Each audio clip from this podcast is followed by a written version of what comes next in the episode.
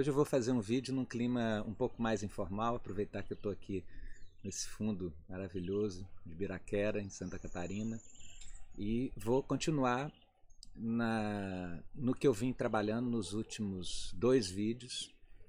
em que trazia três concepções filosóficas para se pensar que tipo de coisas são os transtornos mentais. E eu, depois de gravar esses dois vídeos, eu fiquei pensando se as pessoas que não são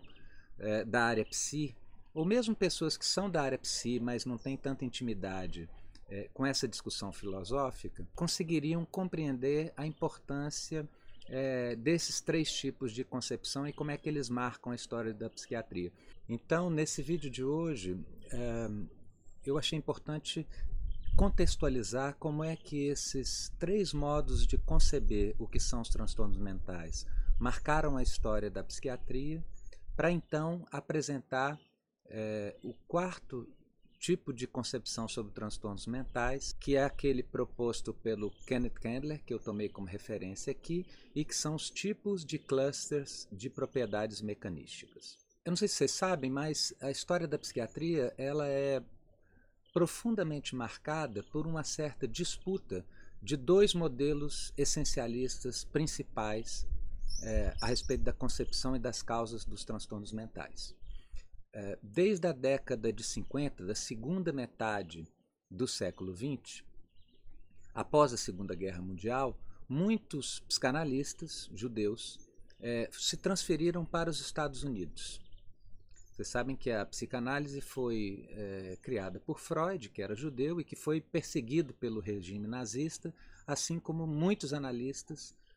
do círculo de Freud, que também eram judeus, e muitos deles foram se instalar nos Estados Unidos, assim como Freud se instalou é, em Londres. E a psicanálise acabou conquistando uma influência enorme na psiquiatria americana e em toda a sociedade americana, na verdade. Então, essa forte influência da psicanálise marcou a psiquiatria fortemente. E ela tinha como característica a ideia de que a causa dos transtornos mentais não era uma doença do cérebro, mas estava relacionada a eventos traumáticos, situações marcantes na vida eh, e na constituição subjetiva de cada sujeito a partir da sua história. Porém,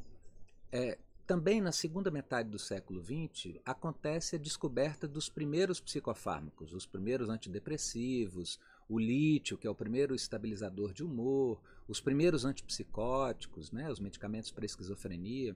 Então existem como que dois mundos paralelos correndo na psiquiatria eh, a partir da segunda metade do século XX. Uma perspectiva é, psicanalítica, que se afastou do modelo médico, que não trabalhava com o modelo médico, que não trabalhava com a ideia de categorias diagnósticas, que não trabalhava com a ideia de que os transtornos mentais eram doenças do cérebro, e uma perspectiva mais médica, eh, de inspiração biológica e que tendiam a ver os transtornos mentais como doenças propriamente ditas e almejavam encontrar no cérebro dos pacientes a lesão ou a causa específica de cada um dos, dos transtornos mentais. Então, na verdade, havia ali, naquele momento, a disputa entre dois modelos essencialistas a respeito dos transtornos mentais. E essa situação gerou uma séria crise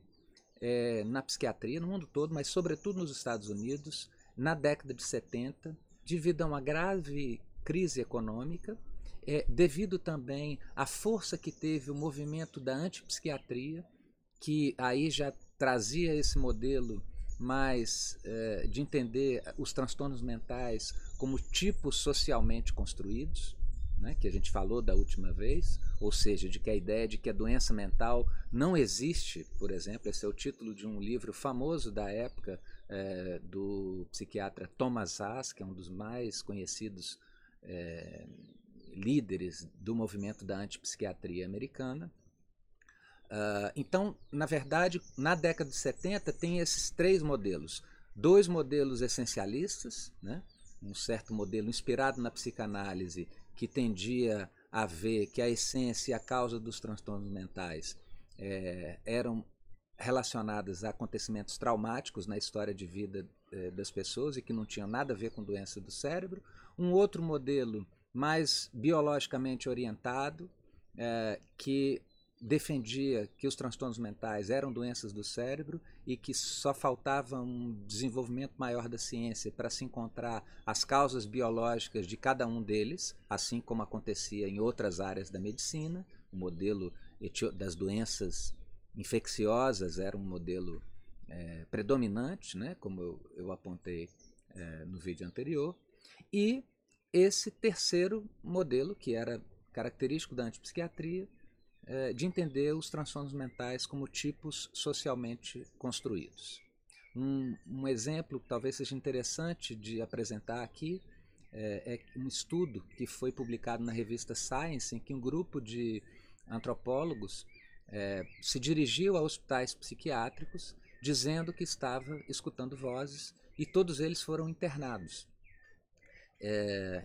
foram internados, ficaram um bom tempo nos hospitais psiquiátricos e uh, tempos depois foi revelado que aquilo era uma pesquisa e esse estudo foi um escândalo, foi uma importância, teve uma importância enorme. O título dessa pesquisa chama Being Insane in Insane Places, ou seja, é, sendo uma pessoa sã em lugares insanos. Quer dizer, era um estudo que colocava um questionamento muito forte, não só às instituições psiquiátricas, mas à própria capacidade é, da psiquiatria diagnosticar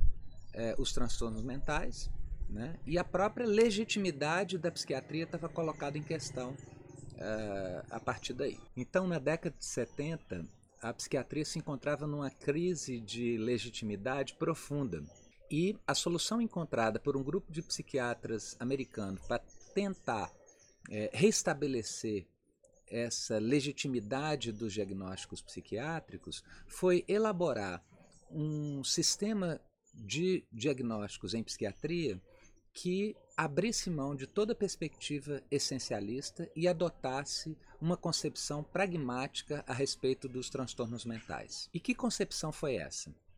Essa concepção foi implantada na terceira edição do Manual de Diagnóstico e Estatística dos Transtornos Mentais, o DSM-3, que foi publicado em 1980 e é considerado um marco na história da psiquiatria. E qual foi a grande diferença trazida pelo DSM-3? Nas classificações psiquiátricas anteriores, é, o próprio diagnóstico estava muito articulado a concepções teóricas que faziam referências causais e essencialistas a respeito de cada um dos eh, diagnósticos psiquiátricos, sobretudo a partir da influência eh, da psicanálise. Os criadores do DSM-3 então assumiram que não se sabia a causa nem a essência de nenhum dos transtornos mentais e propuseram um sistema de classificação diagnóstica que fosse meramente descritivo, ou seja, eles separaram em diferentes categorias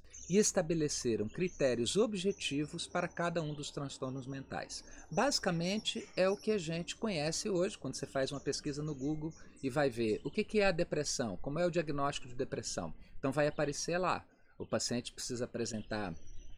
pelo menos duas semanas de humor triste, perda de energia, perda de interesse, é, dificuldade para dormir, pensamentos negativos, enfim, uma série de sintomas bastante objetivos que não fazem referência nenhuma à causa daqueles sintomas, nem tentam definir qual é a essência daquele transtorno, ele simplesmente se propõe a ser uma ferramenta diagnóstica meramente operativa, estabelecendo critérios simples e objetivos para se classificar um quadro clínico em uma categoria diagnóstica ou outra. Então, o DSM-3 marca a história da psiquiatria justamente por trazer uma perspectiva pragmática a respeito dos transtornos mentais, que abre mão de toda a perspectiva essencialista que marcava tanto o reducionismo biológico quanto a psicanálise da época, e ao mesmo tempo tentava levar em conta os fatores culturais sem adotar a perspectiva negacionista a respeito é, da natureza dos transtornos mentais, é, que a concepção é, dos transtornos mentais enquanto tipos socialmente construídos acabava favorecendo e acabava favorecendo essa perspectiva antipsiquiátrica. É claro que nem tudo são flores nessa perspectiva trazida pelo DSM-3 também, porque ao separar os diferentes diagnósticos em categorias, depressão, esquizofrenia, transtorno bipolar, TDAH, o DSM acabou favorecendo que se entenda os transtornos mentais como doenças, assim como acontece no restante da medicina, e nesse sentido acaba permitindo que o essencialismo entre de volta pela porta dos fundos através da reificação de cada uma dessas categorias diagnósticas e permite a ideia de que bastaria que a ciência evoluísse um pouco mais, encontraríamos a causa e a essência biológica no cérebro de cada uma dessas categorias eh, da psiquiatria. Um exemplo clássico que eu já falei aqui foi na década de 90, ou seja, pouco tempo depois da publicação do DSM-3, eh, a ideia que ficou muito corrente na sociedade inteira de que a depressão seria simplesmente causada por uma falta de serotonina no cérebro. Mas agora, como eu mostrei nos vídeos anteriores, décadas de pesquisas neurobiológicas eh, não permitiram que a psiquiatria encontrasse a causa de cada um dos transtornos mentais enquanto doenças do cérebro. E a reflexão que eu estou trazendo aqui para vocês, a partir das pesquisas do Kenneth Kendler, tenta resolver esse problema propondo um quarto modelo para se pensar que tipos de coisas são os transtornos mentais. Não é mais o modelo essencialista, não é mais o modelo é, dos transtornos mentais enquanto tipos socialmente construídos, não é mais o modelo pragmático, mas seria então o modelo dos tipos de clusters de propriedades mecanísticas. Nós vimos na vez passada que um dos problemas do modelo pragmático é que ele seria agnóstico em relação às causas dos transtornos mentais, ou seja, ele tenderia a levar com que não fosse tão importante ou não se colocasse tanta energia é, na busca em descobrir que causas são mais importantes ou mais eficazes ou mais ou tem um peso mais forte na causa de cada um dos transtornos mentais. Então, o modelo dos tipos de cluster de propriedades mecanísticas tenta resolver essa questão. Eu vou mostrar aqui para vocês. É, esse é um modelo que vem da biologia, né? foi proposto inicialmente para entender as espécies biológicas e definiria os transtornos mentais não em termos de essências, mas em termos de uma rede complexa de mecanismos causais que se reforçam mutuamente, levando a um determinado resultado. Por exemplo, é, pegue uma depressão. Existem N pesquisas que mostram que uma sintomatologia como a depressão pode ser causada por determinadas doenças do cérebro, por doenças hormonais, como por exemplo é, hipotireoidismo, é, que eventos é, da vida atual, como perda de um emprego, um divórcio, é, a perda de um ente querido, podem é, ter um efeito de causa de um episódio depressivo. Eventos traumáticos na história de vida é, das pessoas também podem ter um efeito é, causal no sentido de levar ou, ou aumentar a probabilidade que uma pessoa tenha depressão. A própria genética é um outro fator que também contribui para a depressão. Então, a depressão é, não é um problema para o qual você vai encontrar uma causa única que seja a essência daquele problema. Existem várias causas possíveis que a gente sabe hoje que é, constituem fatores de risco para que alguém desenvolva depressão, uma maneira, um modelo parecido como o que eu expliquei é, da outra vez a respeito do infarto. Então, os tipos de clusters de propriedades mecanísticas, é, eles são conjuntos difusos né, e é, definidos por vários mecanismos que atuam em vários, que podem atuar em vários níveis diferentes, hormonal, cerebral, genético, é, social, história de vida pessoal, psicológica de cada um, e é, podem ter como consequência aquele determinado problema, aquele determinado diagnóstico, aquele de determinado tipo. E uma pesquisa bastante interessante que o Kenneth Kendler realizou foi que ele analisou estudos que abordavam a etiologia dos transtornos psiquiátricos é, em várias revistas de psiquiatria e de psicologia. E o que ele pôde observar é que é, o que a gente já encontra nessas publicações é que a pesquisa para os fatores de risco ou para as causas dos transtornos mentais já é hoje em dia extremamente diversa. É, há